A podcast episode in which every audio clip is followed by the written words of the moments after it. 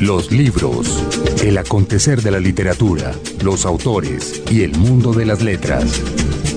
Nuevamente aquí cumpliendo con nuestra cita dominical de la mañana en este programa llamado Los Libros. James González en Control Master y Margarita Valencia me acompañan a partir de las 8 de la mañana en punto o bien a la hora de nuestra repetición el lunes a las 10 de la noche. A, la hora que usted diga lo acompañamos, Jaime Andrés. Le cantamos las mañanitas si quiere, ¿verdad, James? Así me gusta.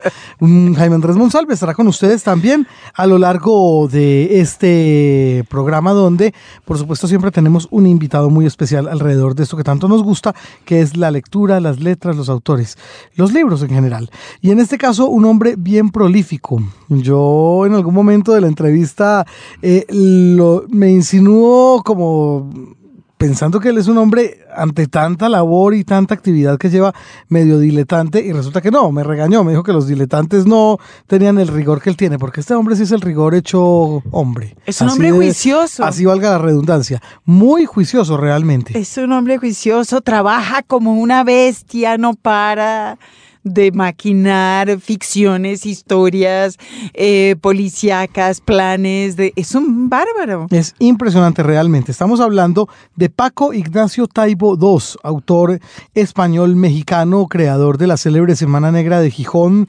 escritor, usted lo ha dicho, de novela policíaca y el padre de dos biografías de una exhaustividad bárbara acerca de Pancho Villa, una y la otra acerca de Ernesto El Che Guevara dos biografías casi definitivas sobre estos dos personajes. Sí, me parece genial su aclaración de que es hispano-mexicano, porque cuando lo oigan ahora en la entrevista verán que es México-mexicano. Totalmente. No tiene. Aunque él mismo diga lo contrario. Sí, sí, pero tiene el acento más cerrado. Impresionante eso. Sí, no, realmente nos vamos a divertir mucho con este hombre que tiene mucho que contarnos acerca de la literatura, acerca de la novela negra, su visión política de la vida y por supuesto estas Su programa de promoción de libros. Así es, un hombre que se ha dedicado única y exclusivamente a eso, hijo de Paco Taibo, hermano de Benito Taibo, es decir, una familia completamente llena de literatura por donde se le mire. Y ahí lo tuvimos como invitado en el pasado Carnaval de las Artes de Barranquilla. Era otra de las entrevistas que traíamos justamente desde esa conmemoración y que hoy tenemos para presentar ante ustedes, justo cuando estamos ya en la mitad de la Feria Internacional del Libro de Bogotá. Sí, pero antes de, traemos la, entrevista con Paco Ignacio Taibo y un regalo para los lectores y, y, los oyentes de los libros, ¿verdad? Así es, justamente la gran biografía sobre Pancho Villa escrita por Taibo. Tenemos un ejemplar ahí para entregar. Sí, sí, sí. A la gente que está esperando todavía libros de nosotros, que nos tengan un poco de paciencia, están saliendo, están llegando cuando menos se lo esperen. Lo que pasa es que los libros pesan un poquito, pero ya casi los recibirán en su casa. Cuente con bueno, y este es el más. Bien voluminoso, es una biografía de aquello que Margarita llama un tocho. Un tocho, pero es que tiene más de Ahí casi, va a revisar. Casi 900 páginas. Es una barbaridad. Imposible encontrarse algo más riguroso acerca de este personaje eh, clave y fundamental en la Revolución Mexicana como lo fue Pancho Villa. Así que la recomendación es a que nos sigan, a que nos cuenten que tienen su mesita de noche, porque también... Mm, por ahí es donde vamos a. Estamos, estamos descuidados, ellos y nosotros, ¿verdad? Sí, sí, sí todos un poquito. Ambos, ambos, es verdad. Pero bueno, dependiendo de lo que nos llegue, miramos si lo entregamos hoy, si lo entregamos la próxima semana, etcétera. Pero lo que sí les digo es que estén pendientes de esta entrevista porque va a estar muy divertida. Y la vamos a, adobar, por supuesto, con música relativa a Pancho Villa, con música relativa al Che Guevara y con muchas noticias acerca de esta conmemoración libresca que vivimos por estos días en Bogotá. Así es. Por ahora entonces nos vamos con nuestra nota del editor. La nota del editor. Hablamos de leer y hablamos de libros como si leer y libros fuesen voces contundentemente unívocas. Pero si algo va quedando claro de este río revuelto de la industria editorial en la actualidad, es que debemos distinguir con claridad de qué libros estamos hablando cuando hablamos de libros. Ha habido golpes de pecho con la venta de Alfaguara Random House, así como hubo golpes de pecho con el cierre editorial Norma. No ha habido, sin embargo, comentarios sobre la decisión de la una y de la otra de conservar su división de textos escolares, quizás porque se entiende que ésta se deriva de las ganancias que deja un negocio que hace décadas encontró la fórmula para arrojar dividendos sustanciosos. ¿Y para qué arreglar algo que no está roto? Nadie parece recordar que la reputación de los libros, su estatus en la cultura contemporánea, surge de los libros de texto, o más bien, surge de los libros no como portadores de historias, sino como repositorios de la sabiduría acumulada de los hombres. Los libros de texto que los escolares cargan al hombro con gran peligro para sus columnas vertebrales son herederos de los libros que los monjes copiaban meticulosamente en los monasterios, en cuartos especialmente habilitados para su trabajo, al lado de las bibliotecas que alimentaban. Quizás nadie quiere recordar que los libros de texto tuvieron antepasados tan ilustres porque da pena verlos ahora tan caídos en desgracia. Los libros de texto son las más de las veces alimento mascado, triturado y predigerido, hasta el punto de haber perdido todo el sabor y todos los nutrientes.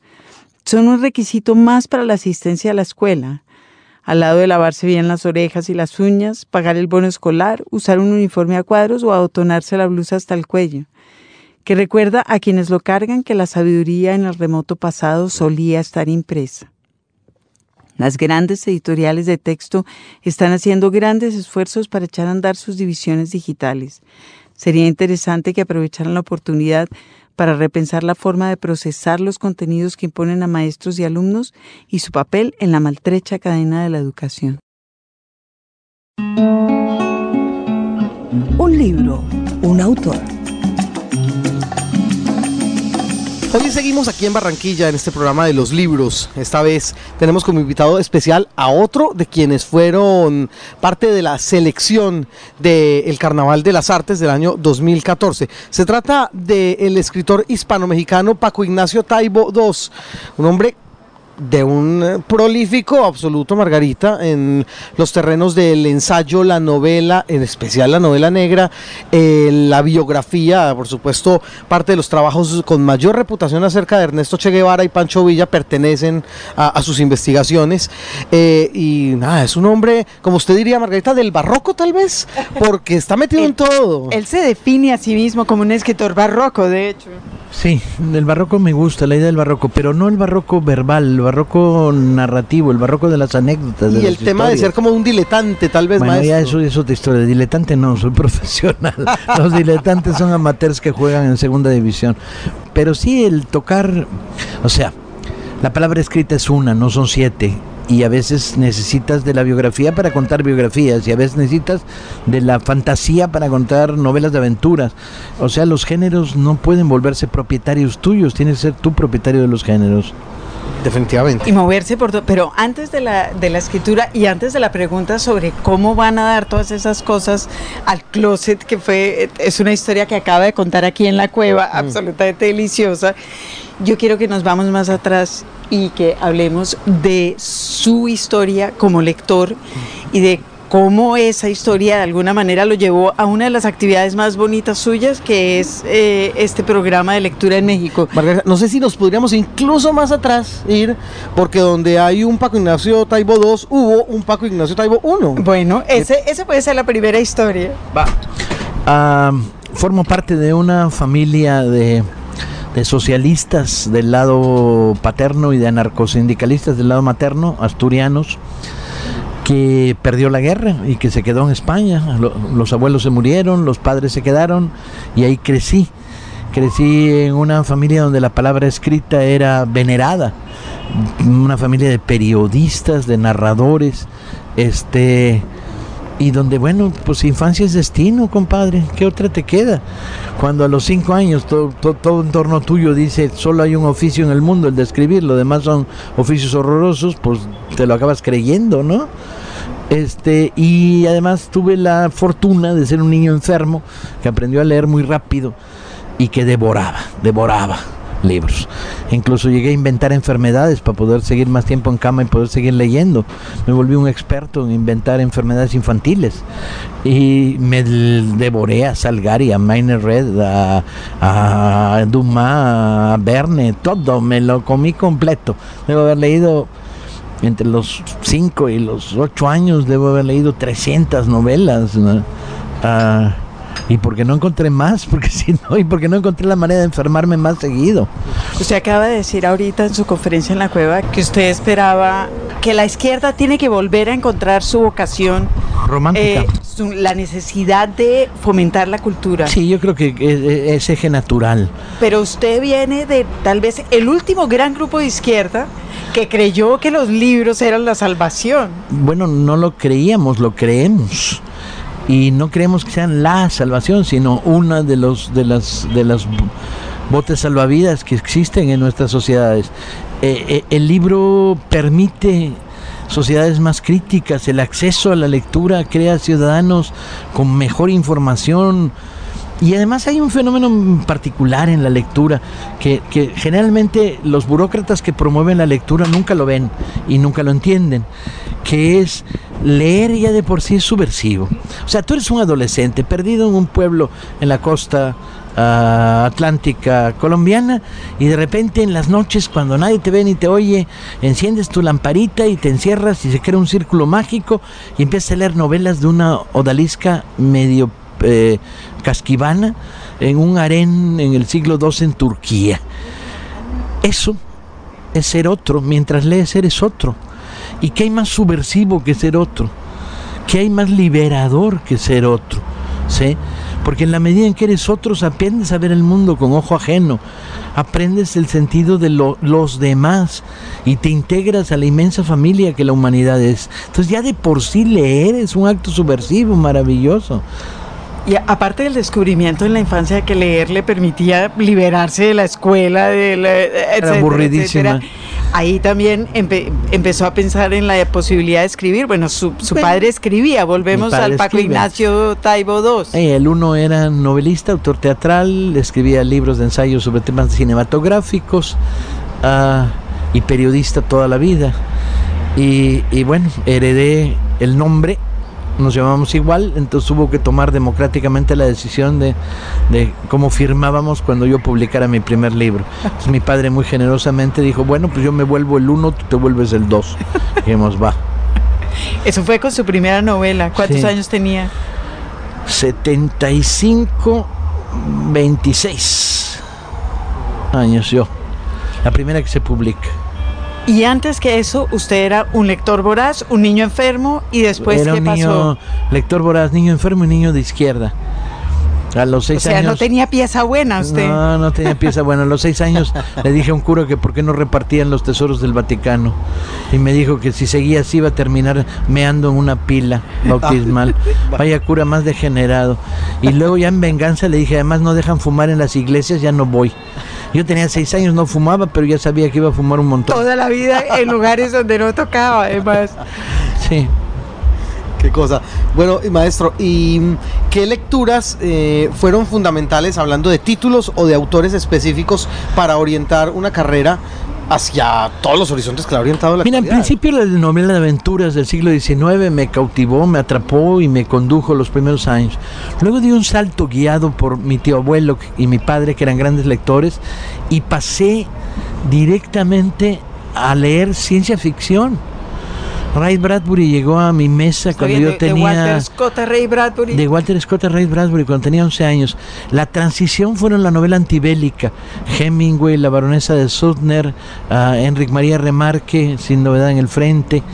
Y luego fui a dar a Bradbury. Y ya muy pegadito a la generación perdida norteamericana. Steinbeck, Dos Pasos. que nunca se ha zafado de la utopía. Que, y de ahí muy pegadito ah, a Howard Fast. Y de ahí empecé a leer una combinación extraña de novela policíaca, novela de fantasía, a novela histórica, novela social y empecé a leer mucha poesía. ¿Y cuál fue la primera novela policíaca que usted leyó que lo, que lo impactó y No, dijo, sí, "Ah"? sí, sin duda en la infancia eh, los Sherlock Holmes de Conan Doyle, pero la primera novela policíaca que me impactó y me dijo, ah, yo creo que fue el Halcón Maltés de Hammett. Leída como a los 12 o 13 años. Y, de ahí surgió la pasión por la novela negra que lo ha llevado, Sí. entre otras cosas, a organizar Gijón. Sí, así es. ¿Cómo nació esa Semana Negra de Gijón? ¿Cómo supo usted que hacía falta ese espacio para la novela negra? Sí, sobre todo, no, hacía falta romper el mito de que la novela negra era una literatura de segunda división y que era una literatura de género sin mayor trascendencia literaria. Y esto es basura. La novela negra estaba produciendo algunos de los libros más interesantes de los años 70 hoy en, en- en nuestros países y necesitamos un espacio reivindicativo, pero además necesitamos un puente entre América y Europa que no existía. Ah, un autor colombiano jamás sería conocido en Europa si no hubiera sido por la Semana Negra. La Semana Negra abrió la puerta. Y necesitábamos un segundo puente entre Europa Occidental y Europa Oriental. Los escritores rusos, checos, eh, polacos eh, no eran conocidos y a la inversa, los franceses no llegaban a, la Unión Soviética o a Polonia. Y entonces eh, la vocación de la Semana Negra era romper estas distancias y abrir puentes y al mismo tiempo hacer un festival popular, muy popular, de tal manera que mezcláramos la fiesta con la cultura y llegó a ser un festival que tenía un millón de personas ah, en 10 días de público. Usted empezó a escribir novela negra y cuando empezó a escribir novela negra se topó con esta idea que eso era una literatura segunda de género Sí. y se encontró con antecesores en español porque no los había tantos. No, no éramos muchos. De hecho, nos empezamos a conocer a partir de que yo empecé a escribir y de la Semana Negra.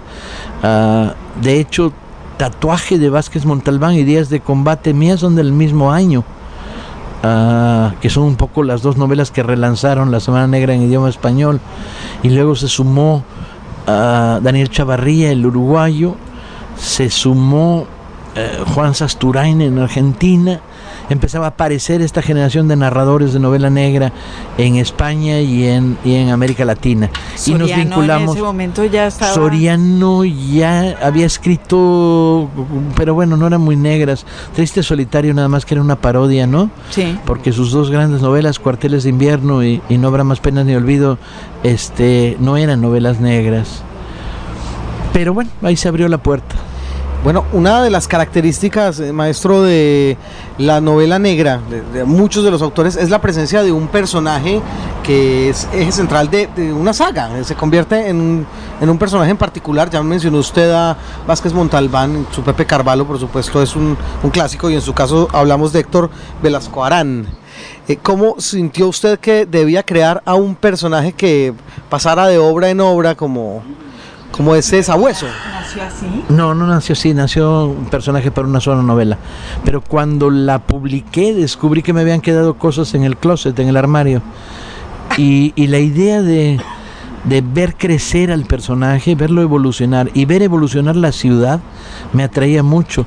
La literatura de saga lo que tiene es que si la sostienes cinco, seis, siete novelas, te crea un- una especie de visión en, en el mediano plazo de una ciudad y de una situación criminal. Y, yo creo que por ahí nos fuimos. Usted decía aquí adentro que usted escribía, empezó a escribir novela policíaca pensando más en las víctimas que en los victimarios. Pero yo pienso que los escritores de novela policíaca están pensando en, que fue lo genial de la novela negra, en un mundo que está funcionando todo mal. Sí, no, vuelvo a tu anterior pregunta, que me quedé pensando. Ah, yo maté al personaje en la tercera novela. Y hubo una reacción tan virulenta que en una feria de libros en la Ciudad de México la gente llegaba con el, la tercera novela y había engrapado el último capítulo en protesta. Bueno, porque lo había matado. Y entonces dije, no, pues tienen razón, escribí la cuarta. Siempre hay manera de decirles que no se trataba de la última. No, y además, bueno, eh, cuando alguna vez me preguntaron por qué Velasco Arán revive, el argumento fue, no hay que, hay que quitarle al Vaticano el, el monopolio de la resurrección. Bueno, yo pienso que a Conan Doyle le pasó otro tanto con Holmes, ¿verdad? Eh, Señal Radio Colombia rinde homenaje al maestro de las letras colombianas, García Márquez, por supuesto el escritor más importante no solo de Colombia sino de Latinoamérica. Son todas sus obras magistrales y entre ellas eh, quisiera destacar para mí, por supuesto, Cien años de soledad, que tiene momentos muy importantes, muy intensos, culminantes. Sobre todo recuerdo en este momento el de Remedios, la bella bañándose, el hombre que se asoma a mirarla y, y ella con la simplicidad muy natural le dice, cuidado, se va a caer. Soy Evelio Rosero. Gabriel García Márquez, 1927-2014. Los libros. Señal Radio Colombia.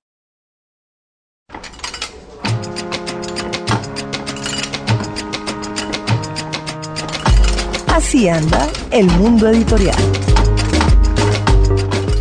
Arrancó el martes pasado, aunque el martes lo que fue fue la inauguración, la Feria del Libro. Así es, bueno, siempre los actos protocolarios, etcétera, el saludo a la bandera y a partir del miércoles la gran fiesta de la publicación en Colombia. Es, es una feria como yo no veía hace mucho tiempo de la cantidad de novedades. Yo estoy bueno, aplastada. Mm, supongo. aplastada. Estamos- Tuve- sí, sí, sí. Creo que tuvimos que recurrir Sobrepasados. usted y yo a Gabriel Said para que nos recordara que tenemos tiempo, podemos hacer pilitas con la cantidad de novedades que hay en la feria para ir, irlas leyendo para, para guardar para el invierno, como la, es la Mm. cigarra o es que, Sí, exactamente, La cigarra es la que no guarda. La cigarra la que toca el violín, es la hormiga. Eh, bueno, La hormiga. eh, vamos a hacer como la hormiga, aunque nos parezca detestable, y vamos a hacer un guardadito de libros, porque si no nos vamos a morir de la ansiedad, Ni hablar, sí. que es una buena ansiedad, porque fíjese que qué cantidad de novedades hay para la feria.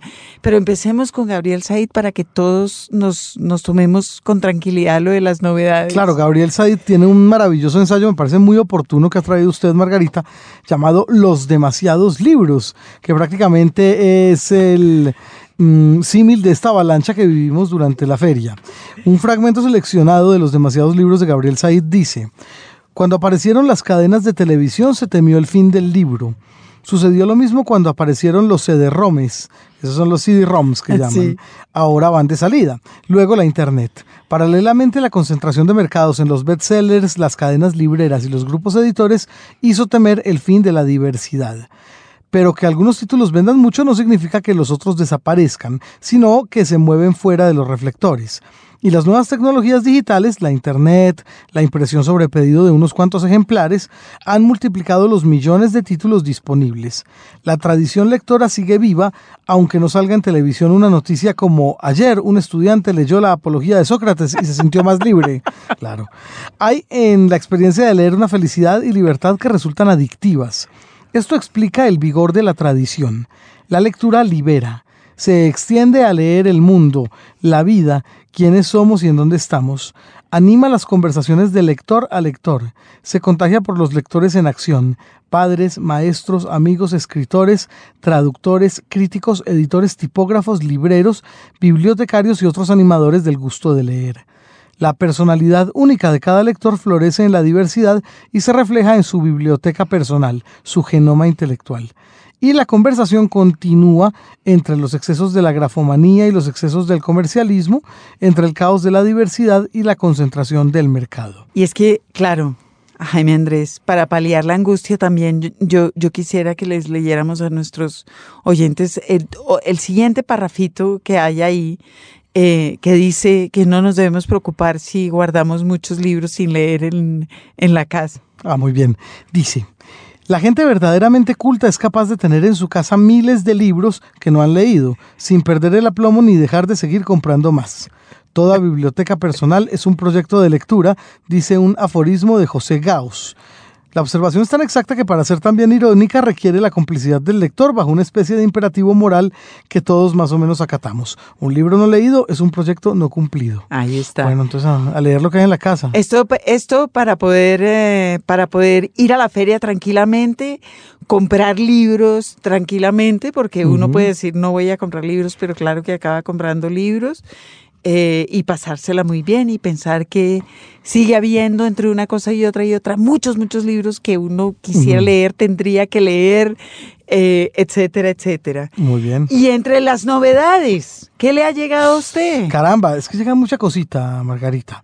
Y sobre todo información de lo nuevo de Ricardo Silva. Ah, bueno, Ricardo está sacando claro. libro, el libro de la envidia, El libro de ¿verdad? La envidia, sí, sí, sí. La novela ganadora del premio Alfaguara, también por ahí tuvimos noticias, la de Jorge que es Franco. colombiano. Así Jorge es. Franco. Tercer colombiano que se gana el premio Alfaguara. Eh, y Juan Esteban Constaín también ha aparecido por ahí una novedad que tiene que ver con Lord Chesterton y con los papas. Mire usted qué curioso. Con- Bueno, muy costaín, creo yo. Ya, sí, ya sabemos que Chesterton y los papas Claro, eh, son dos temas eh, cercanos a su corazón. de acuerdo. Salió una novela nueva, voluminosa, maravillosa, de también otro amigo de esta casa que es eh, el periodista Rafael, aunque ya no es periodista, está claro que ya eh, el ex periodista y ahora novelista Rafael, Rafael Baena. Baena. Esta novela se llama Siempre fue, ahora o nunca y ahí deja como la, la línea histórica, la deja atrás y... Bueno, eh, yo creo que él vuelve, él vuelve a la línea histórica. En este caso quiso tomar la historia de sus tiempos como reportero gráfico. Eh, me da la impresión, pues poniéndolo en personaje de una mujer, él tuvo y tiene muchas amigas también dentro del asunto de la fotografía y seguramente está reflejando ahí algunos de los años que él pasó dentro del mundo del, del periodismo, aunque ya lo dice la, la biografía en la solapa del libro. Rafael Baena es lector y escritor de tiempo completo. Eso. Ninguna referencia adicional. es perfecto. Sale también un libro que hará muy feliz a muchos estudiantes eh, de Manuel Hernández, que, no, que no son pocos, son legión, eh, de su poesía reunida. Ah, muy bien. Lo saca Taller de Edición. Y bueno, Manuel, años de años que pasó dando cátedra y tiene, tiene alumnos que siguen siendo que siguen considerándolo un maestro.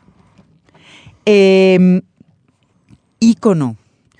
Ícono nos cuenta que va a sacar dos bombones para los periodistas, ya que Rafa Baena dejó sus filas. Ah, bueno, eh, viene, sí, viene Ícono con una línea de periodismo, eh, periodismo narrativo interesante. Eh, están publicando lo de Juan Pablo Meneses de Chile, por ejemplo, el equipaje de mano. Están publicando lo de Juan Pablo Meneses, están publicando un libro que usted me dirá, es como un clásico del nuevo periodismo que es Crónicas de la América Profunda de Ah, Joe Sí, sí, Bagent. sí, sí. Vienen muchos libros de niños también y de, de gente eh, nuestra, de colombianos. Bueno, maravilloso eso. Triunfo. Triunfo Ujú. Arciniega saca un libro con SM que se llama La Llorona. Yolanda Reyes, conocida pues por sus columnas de, en el periódico, pero sobre todo por su trabajo de años como escritora, como Como promotora de pedagoga ahí en Sí, su fundación Espantapájaros, ¿sí? Exacto, Examen de Miedo. Eh, un libro de Marinés McCormick, que es una de esas estrellas nacientes en el mundo de la literatura Pequeñita, se había ganado el premio Barco de Vapor hace unos años. Sí. Y bueno, ahora sale con una segunda o tercera novela infantil que se llama El Infiltrado. Sale un libro de nanas y arrullos, ese quiero mucho, mucho, mucho, Suena mucho muy bien, verlo, suena de, muy de bien. Pilar Posada, que ah, hizo el sábado pasado un concierto en la feria, Ah. porque Pilar Posada es como música de profesión. Eh, un libro de Clarisa Ruiz sobre de palabras, que yo creo que es un tema que le ha gustado eh, mucho tiempo. Un libro de Roncaliolo, que es invitado a la feria con toda la representación peruana, que no es poca y está muy lucida y muy, muy interesante. Y bueno, eh, podemos seguir y seguir y seguir y seguir en Porque esto, son qué horror. muchísimas, muchísimas las novedades que vienen por ahí. Bendito. Y todas vale la pena verlas. Ah, Hay sí. mucha gente en la feria.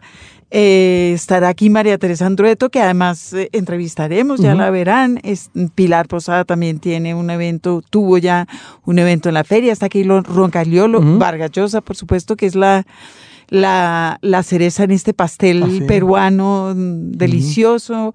Bueno, de- como digo, tenemos que tomárnoslo con calma o nos vamos a morir de la angustia de la cantidad de cosas que tenemos para leer en los próximos meses. Sí, básicamente la invitación es a que ustedes vayan a la Feria Internacional del Libro de Bogotá, que se tomen su tiempito, eh, traten de ir entre semana. El fin de semana puede ser un poquito agobiante el tema, eh, pero de verdad hay que pegarse la pasada y llevarse un ejemplarito, no importa qué tan grande sea su biblioteca, como decía Gabriel Said. Cada libro es un, un reto diferente. Cada, cada libro es un proyecto bonito. Hay por lo menos dos formas de mostrar una erudición irritante. Un personaje inolvidable.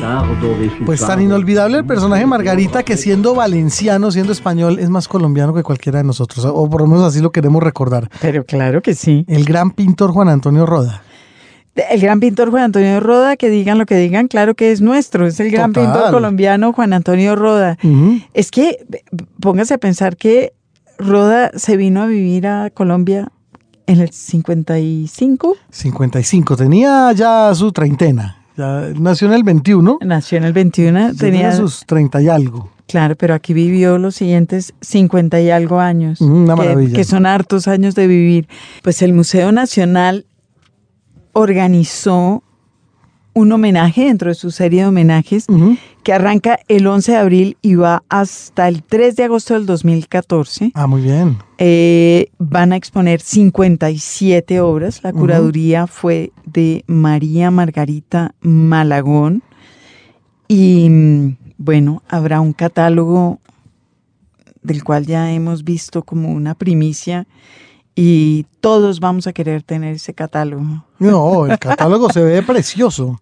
Bueno, Se pues este eh, Antonio, Juan Antonio Roda, tal y como lo dijo usted, Ujú. nació en Valencia. Sí. en 1921 y empezó a pintar muy joven, en el 39, Ujú. y, digamos, siguió pintando ininterrumpidamente hasta su muerte. Se fue a vivir a, a Barcelona también en el 30, muy pequeño. Ujú. Era, y, y bueno, de ahí su, su talante catalán. Claro. Eh, estuvo viviendo en, en París también, becado. Allí realizó estudios, no sin antes haberse llevado un primer premio de una colectiva en el Salón de Artistas Jóvenes de Barcelona. Bueno, y en París conoció a María Fornaguera, que es la razón por la cual vino a templar a Colombia. Ujú. En el 53 se casó allá con ella y en el 55 se vinieron a vivir a, a Colombia. Bueno, a partir de ese momento se convirtió, usted lo ha dicho, en uno de los nuestros. Tal es así, por ejemplo, que en la década del 60 representó a Colombia en la Bienal de Sao Paulo, se representó fue a Colombia.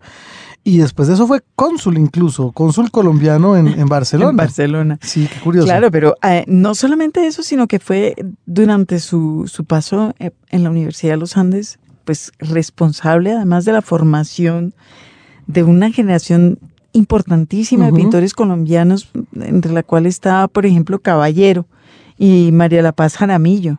Claro. Eh, y eso fue bajo, con, con Roda como maestro. Bueno, ya irán a ver ustedes la, la exposición y nosotros volvemos a los libros Claro que y queremos este resaltar libros. Un, uno de los trabajos más bonitos y menos cono- Conocidos, sí. conocidos de Roda, que es su trabajo como ilustrador, que no, que, que tampoco es poco. No, bueno, y Margarita acaba de traer aquí unos ejemplos que se van ya para Twitter, Sí, es verdad. porque están tremendos además. Libros ilustrados por Juan Antonio Roda. Qué Pues privilegio. el primer libro del cual eh, yo tengo memoria ilustrado por Juan Antonio Roda es. Fortacha y otros cuentos, que es un libro de María Fornaguera que ganó el primer premio en el concurso de literatura infantil del Instituto Colombiano de Cultura Ah, de ese año. Un año después, en el 79, hizo el dibujo de la cubierta del gran Burundún Burundá ha muerto De de, Jorge Jorge, Salamea. Salamea. que es uno de los clásicos de la literatura colombiana. Y es, eh, bueno, es un dibujo absolutamente sensacional de un caballo riéndose. y un dibujo que obedece a este pequeño textico de, Como del a- gran burundún. Como al epígrafe. de- ah, bueno, es un extracto realmente. Es un extracto. Del gran burundún burundá muerto. Entonces el caballo se irguió de nuevo sobre sus patas traseras, agitó alegremente las crines, mostró los anchos dientes en una muda sonrisa y echó a andar por la avenida más larga y más ancha del mundo hacia la ciudad abandonada por entre los carros, los camiones, los vagones, las carreteras colmadas de cosas, de innúmeras cosas sin dueño. No le cabía al caballo la risa en el cuerpo. Y mire usted la sonrisa tan especial de ese caballito de la portada. Ese caballo con esa sonrisa tan sensacional. Bueno, pues en el 79 también se publicó una edición del libro de relatos de León de Grave con ilustraciones de Juan Antonio Roda. Eh, aquí están todos los relatos de León de Grave. Yo creo que hablamos de esta edición hace cuando, cuando tuvimos el programa con Darío Caramillo Y Manuel y con Borrás. Manuel Borrás. Eh, es una edición que tiene un prólogo de Boris de Ujú. donde explica de dónde salió esta idea de, de reunir los relatos en un solo libro Sí. y que tiene como seis o siete dibujos a lápiz Ah, de. Roda. Bueno, esta edición salió primero, fue una edición mm, de circulación muy limitada, forrada en cuero, y después ya se hizo en tapadura y circuló más ampliamente. La edición de Carlos Valencia. Edición de Carlos Valencia. En el 88 salió una edición Ujú. del Áncora de los poemas de amor de Darío Jaramillo, ilustrada por Juan Antonio Roda. Ajá. Qué maravilla. Y unos años después, en el 95, Ujú. también el Áncora sacó un libro que se llama Del ojo a la lengua, que es un libro de grabados de Juan Antonio Roda, ilustrados por Darío Jaramillo. Porque esencialmente ese fue el reto. Y Ajá. fíjese que aquí lo cuentan en la, en la introducción, Sí. en la, en la brevísima introducción, que no vamos a encontrar. Ya, que está Que ya la encontramos. Ya la encontramos. que dice lo siguiente. En 1988, el Áncora publicó una edición de poemas de amor con ilustraciones de Juan Antonio Roda. Desde entonces, Roda me dijo que él había hecho el ejercicio, por cierto, con espléndidos resultados, de ilustrar mis poemas. Seguía el recíproco, que yo ilustrara sus grabados. Acepté. Acepté sin saber en qué me metía. Ah, caramba. Bueno, Bueno, un reto para los dos, sin lugar a Un reto dudas. absolutamente brutal. Y me brinqué un, un último que es un libro del 80, que es también un libro de María Fornaguera, un libro para niños, Ujú. también publicado por Valencia Editores.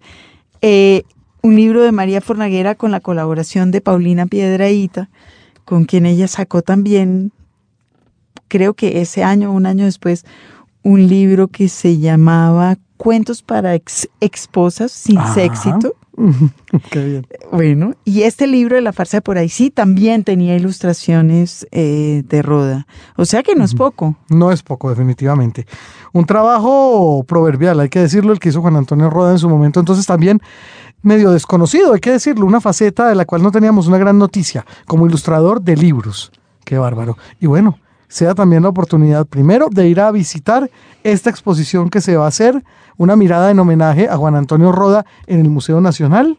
Va a estar abierta hasta agosto, pero preferiblemente vayan y pesquenla de una vez. Está expuesta ya desde el pasado 11 de abril, se encuentra en sala. Así que hay que ir a verla. Tenemos que ir a verla. En verso o en prosa. Bueno, y en verso y en prosa eh, seguimos recordando a Juan Antonio Roda, que era primero un lector, Voraz. pero Claro.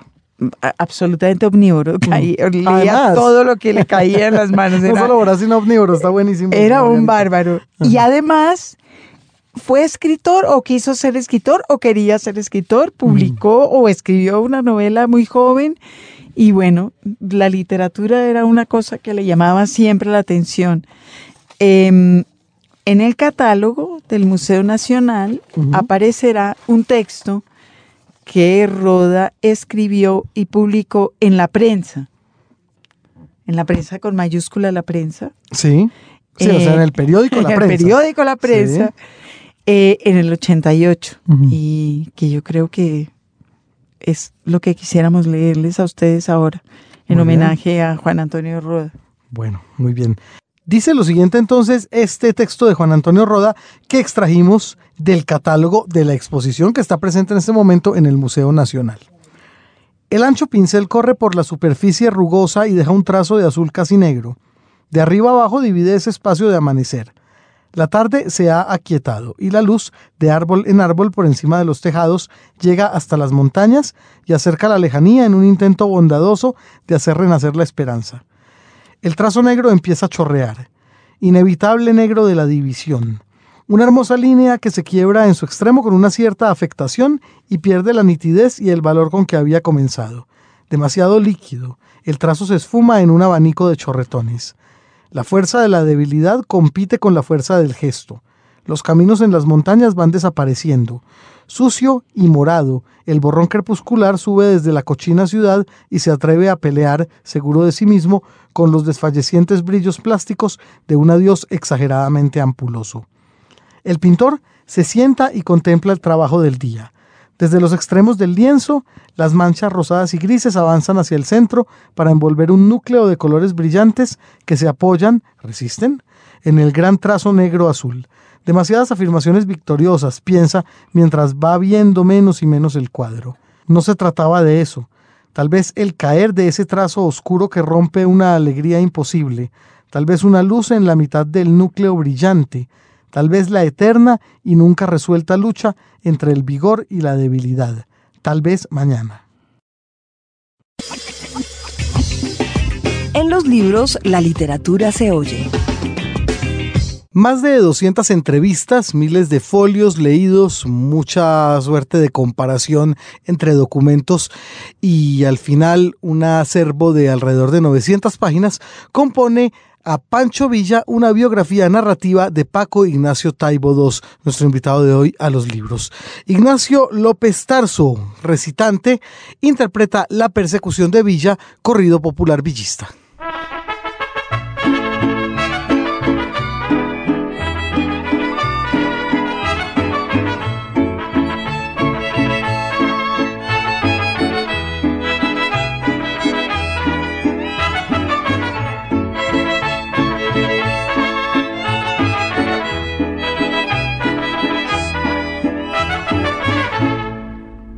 Patria México, febrero 23.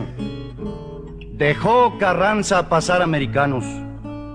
Dos mil soldados, doscientos aeroplanos buscando a Villa, queriéndolo matar.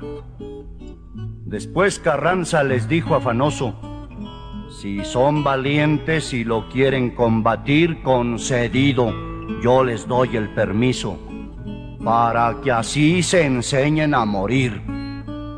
Comenzaron a echar expediciones, los aeroplanos comenzaron a volar por distintas y varias direcciones buscando a Villa, queriéndolo matar.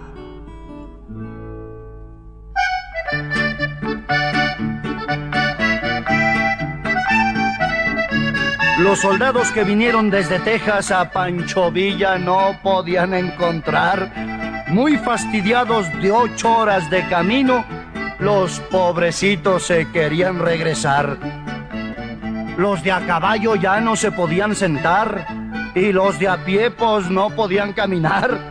Entonces Villa les pasa en su aeroplano y desde arriba les grita, Goodbye. Cuando supieron que Villa ya era muerto, todos gritaban henchidos de furor.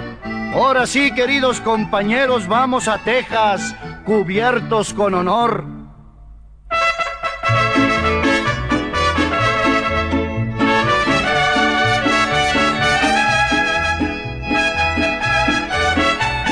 Mas no sabían que Villa estaba vivo y que con él nunca iban a poder. Si querían hacerle una visita, hasta la sierra lo podían ir a ver. Comenzaron a lanzar sus aeroplanos. Entonces Villa, un buen plan les estudió. Se vistió de soldado americano y a sus tropas también las transformó. Mas cuando vieron los gringos las banderas con muchas barras que Villa les pintó, se bajaron con todo y aeroplanos y Pancho Villa prisioneros los tomó. Toda la gente de Chihuahua y Ciudad Juárez, muy asombrada y asustada se quedó, solo de ver tanto gringo y carrancista que Pancho Villa sin orejas los dejó. ¿Qué pensarán los bolillos tan patones que con cañones nos iban a asustar? ¡Ja, Si ellos tienen aviones de a montones, aquí tenemos lo mero principal.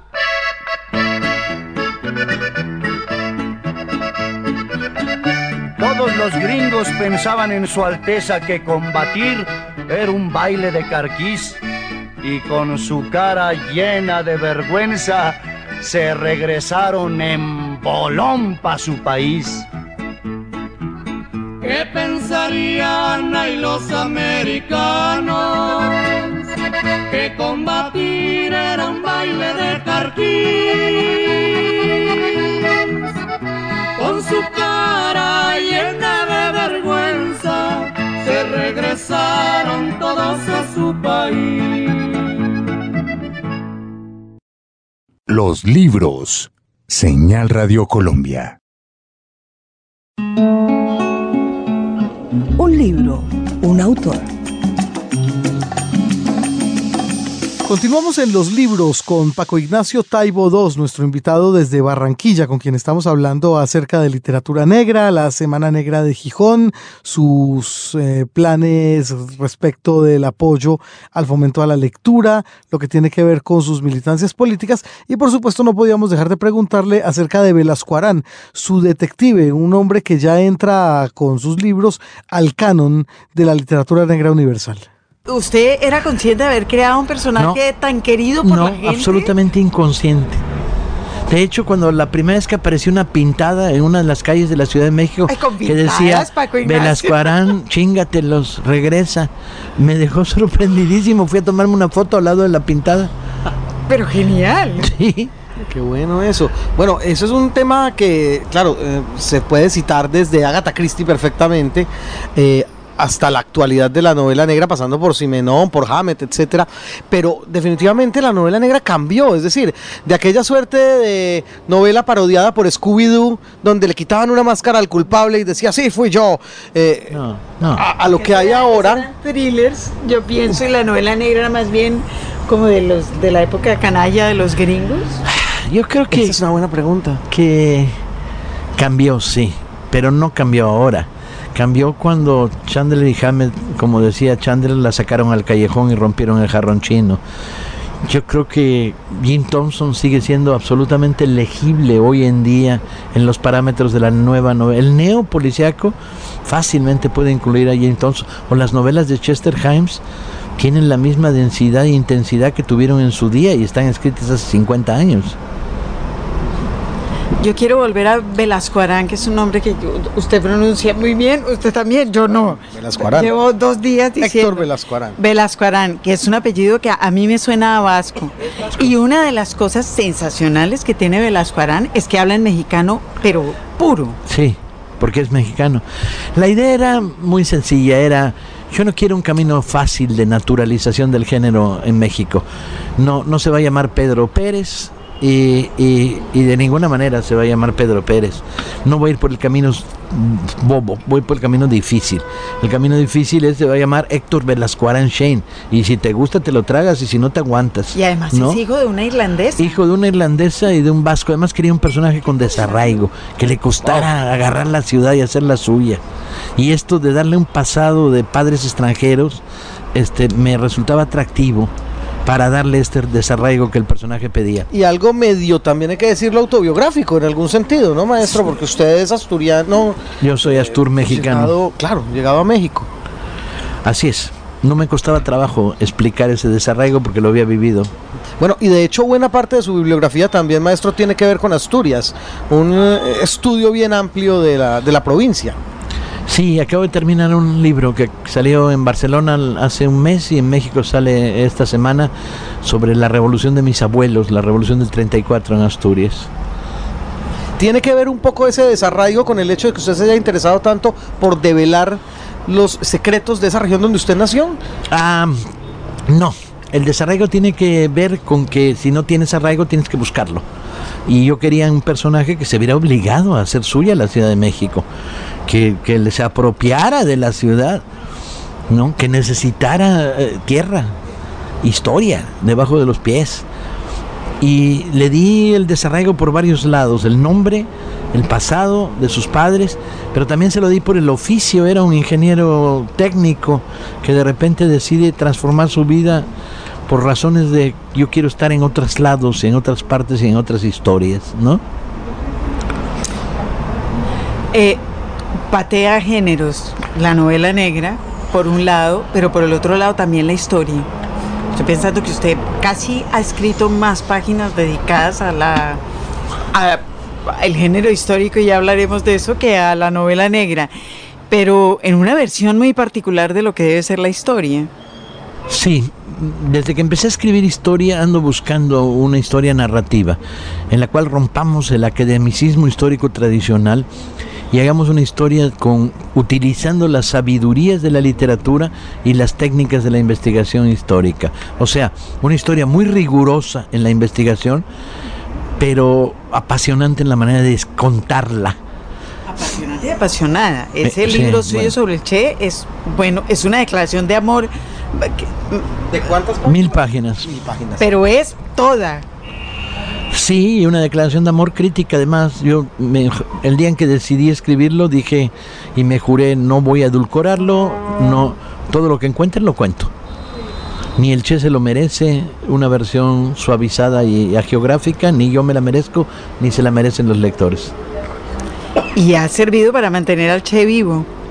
Cuando ya las nuevas generaciones, como Lo iban a los volver chiquitos, una camiseta. Lo, volvieron una Ah, claro. camiseta. Bueno, en el libro lo cuenta, dice, como le metamos una nueva lavada a la camiseta, el Che va a parecer coreano.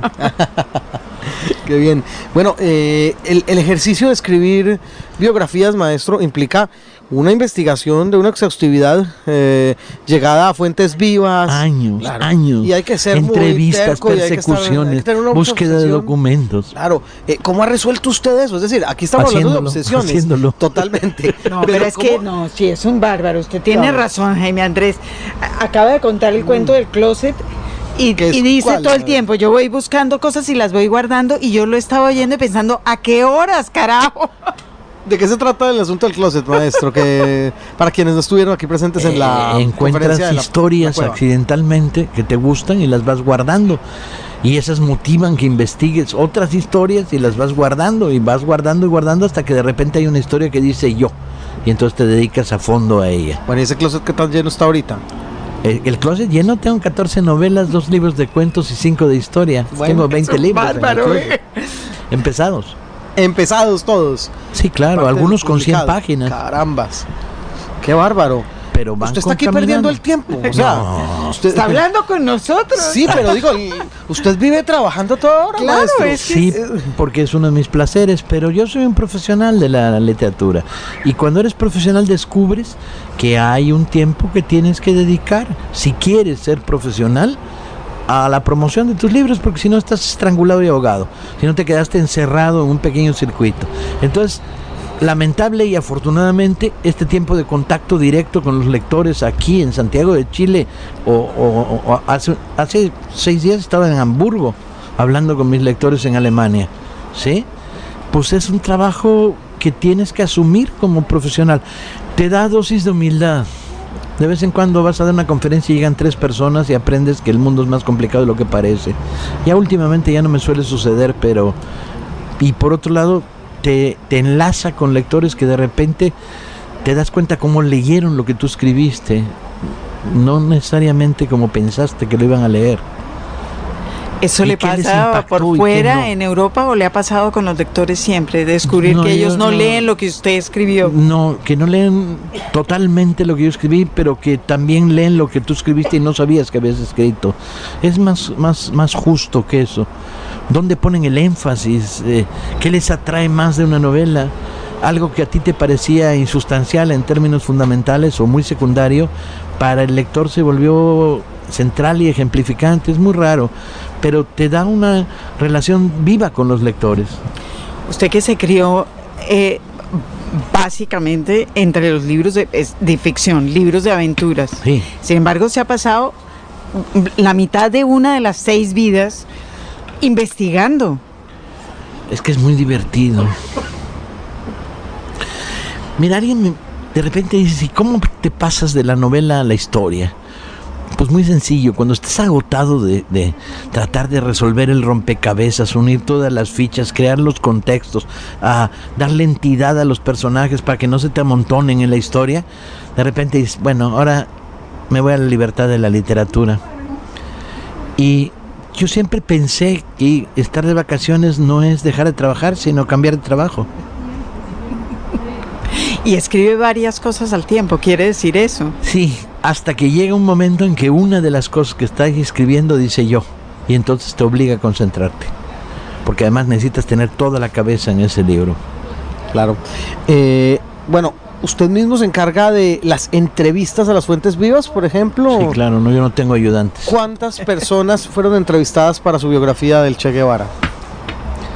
¿200?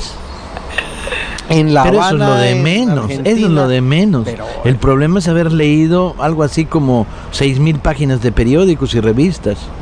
Pero yo estaba pensando que usted eh, era Las un lector entrevistas eran lo omnívoro. fácil. Cu- Cuando era chiquito leía como un bestia y después se inventó lo de la investigación para seguir leyendo como un bestia. A veces me, me- me- me fastidia bastante por una cosa. Este último año descubrí que he leído muy poco de lo que quería leer porque estoy escribiendo un libro que me obliga a leer un montón de lo que tengo que leer. Entonces, la lectura por placer se me redujo notablemente. Entonces, Suele pasar, claro. Al pasarme eso, empecé a decidir que en los viajes viajo sin trabajo, viajo con libros nada más. ¿Y lo logra? ¿Logra desconectarse? Sí, bueno, no- aunque no quieran. ¿Y Si qué no, lee, traes, pues? si no traes computadora, no traes tu trabajo y traes un montón de libros para leer, pues lees. ¿Y qué lee por placer? ¿Qué leo por placer? En este viaje que me acabo de echar, en Colombia, en cuatro días, me leí una novela policíaca de Parker muy mala, ah, un cómic bastante interesante de Straczynski, el autor norteamericano, un cómic cómic, ah, y estoy terminándome, que me lo terminaré en el vuelo de mañana, que va a ser largo desde Barranquilla hasta México, una novela de, de Grossman, el novelista ruso. El Vasily Grossman. Gorda. Bueno, el cómic, que también ha sido considerado en algún momento, al igual que la novela policíaca pseudo-literario, es otro de sus intereses, maestro. ¿Cómo lo ha hecho manifiesto El usted? cómic es maravilloso, es un lenguaje nuevo, no es dibujito más, más palabrita, es una síntesis brillante de esas dos formas de contar, es narrativa, cuando es bueno es buenísimo. Hay cada analfabeta por ahí suelto que desprecia ciertas cosas sin haberlas leído, que de veras dan ganas de, de- de mandarlos de nuevo a, a la primaria básica, ¿no? A leer de nuevo, ¿no? Sí, es maravilloso. De repente encuentras una feria de libro, alguien que te dice, bueno, yo no leo novela policíaca. Y dije, ¿ninguna? Y te dicen, no, bueno, es que no me interesa. ¿Y qué sabes? ¿Cómo sabe? ¿Cómo sabes? ¿Qué has leído de novela policíaca que te permita descalificarla de un golpe? Es como decir que no lees novelas de amor, Sí. ¿no? Pues depende, ¿no? O sea, eh, eh, eh, los prebloqueos son verdaderamente ridículos, ¿no? Sobre todo porque casi ninguna novela no es de amor. Pues sí, y, y casi ninguna novela no es policíaca. No es policíaca. Empezando por la Biblia. Los libros. Señal Radio Colombia.